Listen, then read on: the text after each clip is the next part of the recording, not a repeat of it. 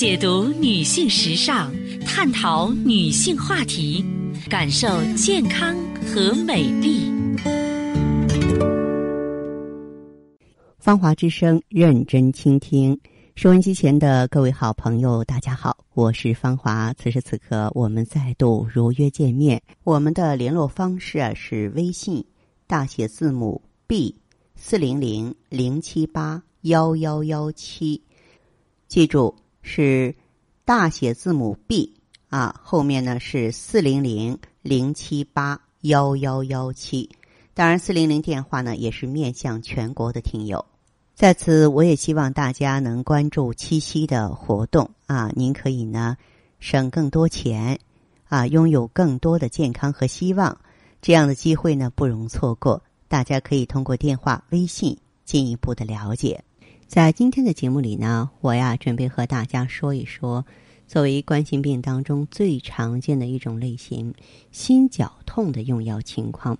我认为这个问题呢离大家很近。几乎说是每一个心绞痛病人都会遇到的。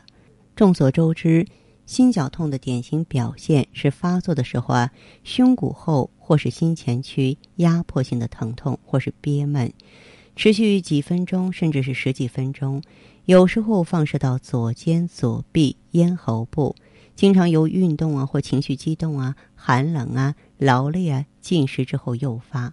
心绞痛一旦发作。必须尽快、正确、合理的用药。心绞痛呢，它是一种啊一过性的心肌缺血引起的一组临床综合征。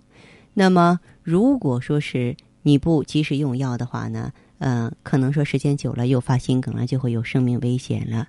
那么，其中呢，这个最救急的药物就是硝酸酯类的药物，这是最广泛的，主要应用于心绞痛发作的时候呢，来扩张静脉，减少。回心血量，减少心肌做工啊，主要就是硝酸甘油消心痛。但是注意，这类药呢，只能是在救急急性发作的时候应用，平常是不可以用的。那么除此之外呢，还有一组药就是贝塔受体阻滞剂啊，也就是说它的作用机制呢是减慢心率、降低血压和心肌收缩力，从而降低心肌耗氧量，使非缺血区的血管收缩。那么血流重新分布，来改变缺血区的供血，让舒张期延长，从而增加冠状动脉的血液灌注。我们经常用到的药物呢，你像美托洛尔，就是贝塔勒克，这个用的比较多啊。阿替洛尔啊，包括呢普纳洛尔啊，也叫辛德安。但是呢，注意哈，贝塔受体阻滞剂这类药，大家用的时候它有一定的副作用。什么副作用呢？它会引起支气管痉挛。房室传导阻滞，你如果说本身有房室传导阻滞，或你呼吸道不好，尽可能不用这类药物。虽然说是相比起硝酸之类的药物，它可以长期用，但注意我们必须从小剂量开始，在停用的时候啊也应该逐步减量，以防止发生撤药综合征。另外呢，一组药物呢就是血管紧张素的转换酶抑制剂啊。那么这组药物的作用机制。是阻断肾素、血管紧张素醛固酮系统，扩张周围动脉，降低心脏后的负荷，减少心肌做工啊。它能够有效逆转心室重构，改善肾血流的动力学。那么咱们常用的有卡托普利啊、凯博通啊、洛丁锌，还有呢伊他林，嗯，也就是伊那普利了。这些也是可以长期用的，但是它也有一定的副作用。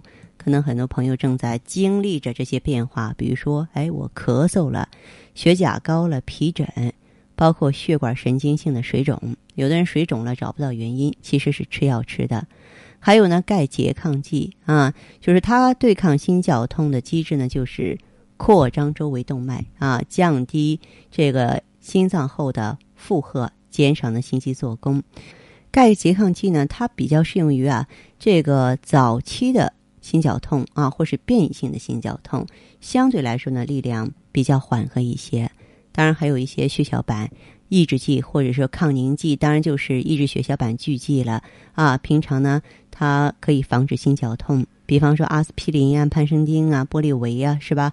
这类药物可以长期用，但是有出血的病人不能用，胃肠道症状或者皮肤瘙痒的人不能用，血压太高的患者也不能够用。当然，朋友们接触比较多的还有一类就是调脂的药物，他汀的药物比较多吧。它具有调节血脂的作用，从而达到稳定动脉粥样硬化斑块，降低冠心病发生的危险。我们经常用的利普妥、舒降脂，其实就是啊这个呃辛发他汀，再就是呢这个普拉固等等。这类药物呢，也可以长期用，但你必须注意啊，监测肝功能以及肌酸激酶的变化才行。那么听到这儿的话，我不知道收音机前的您是否得出这样一个结论，那就真的是是药三分毒。任何药物啊，在应用的时候啊，都有它的功劳，也有它的不足。但是呢，我们在治病的时候啊，要懂得取舍啊，要懂得掌握才行。好，今天的分享呢，暂且到这儿。接下来呢，我会解答听众朋友的问题。呃，如果呢，你有个人方面的疑惑，关乎健康的、关乎心灵的，都可以呢联络我。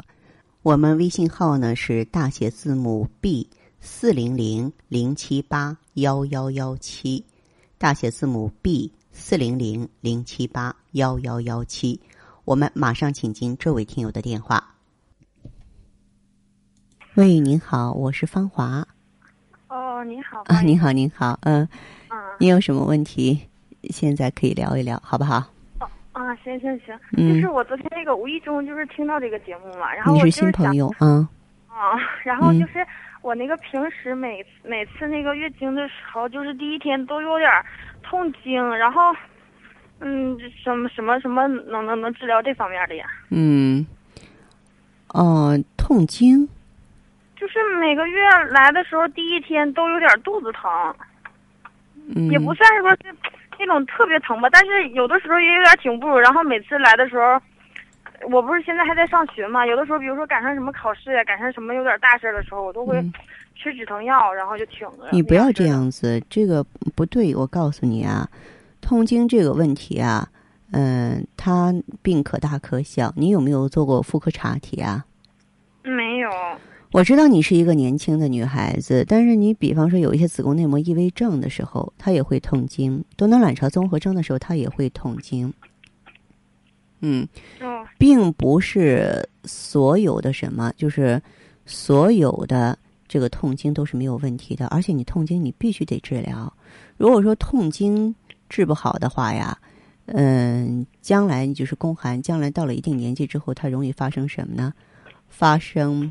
子宫肌瘤是吗？这么严重啊？嗯，对对对，嗯，你先听我的建议，先到医院去看看吧，好吧？哦，嗯，那得怎怎么看到那儿拍那种彩超还是怎么看呀？嗯，可以做一个最基本的 B 超。哦哦哦。啊。就嗯，那个我还有就是有的时候，嗯，呃，头疼，嗯，然后就是。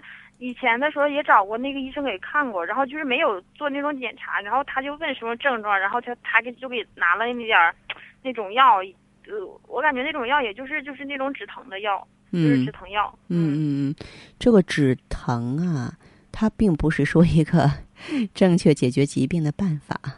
嗯，就是。嗯，对。嗯。嗯。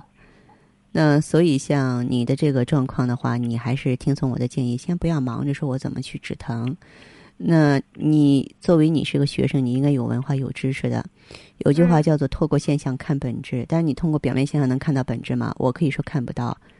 嗯嗯，你要这个呃看一看你的这个身体里边有一些怎样的变化，而且呢，从中医角度来说，如果说痛经呢，那是说明下焦有寒。这个问题，如果说是不去解决的话呢，嗯，那么对咱们将来下一代孩子是有影响的。嗯，是吗？嗯，就是我在我们学校附近那块中医看过，然后他就说说每个月呃前就是要来连前几天，然后去他那块儿，然后他给你那个号脉，然后他给你拿点药，然后喝几个月就好了。亏你还是我也不。亏你还是大学生呢，我不愿意喝那种。你不是我刚才跟你说的，你不要抛在脑这个脑后哈。我不知道你的老师给你讲课事情是不是愿意讲两遍，我是不太愿意讲的。就是你必须要查明白有没有什么器质性病因，小姑娘。嗯。你不能说我还没有嫁人，或者我还没有男朋友，那我的肚子里一定就是健康的，谁都不敢这么说。哦。啊，你去查一查，听听妇科大夫的意见。咱们不做那种开创性的检查，就做一个 B 超也可以，做一个复检也可以啊。啊，好不好就是如果如果要检没有什么问题，那是嗯，那么咱们可以用中药调，那就是宫寒，单纯的宫寒可以用中药调。现在不行，治病、哦我告诉你要比咱们学习 做功课要严谨的多。在我这里绝对不允许，我就把这个症状压下去，我不看看这个问题是怎样的吗？那不行，这叫不求甚解，对吧？你不求甚解，嗯你在学业上可能错的是一道题，但是在这个问题上，它耽误的是你的身体和你的人生，对吧？嗯嗯，嗯好，那听我的建议去检查哈。嗯哎，嗯，好再见谢谢您，方医生。嗯好了。好的，听众朋友，今天的节目内容啊就是这些，感谢收听和关注，相约下次我们再见。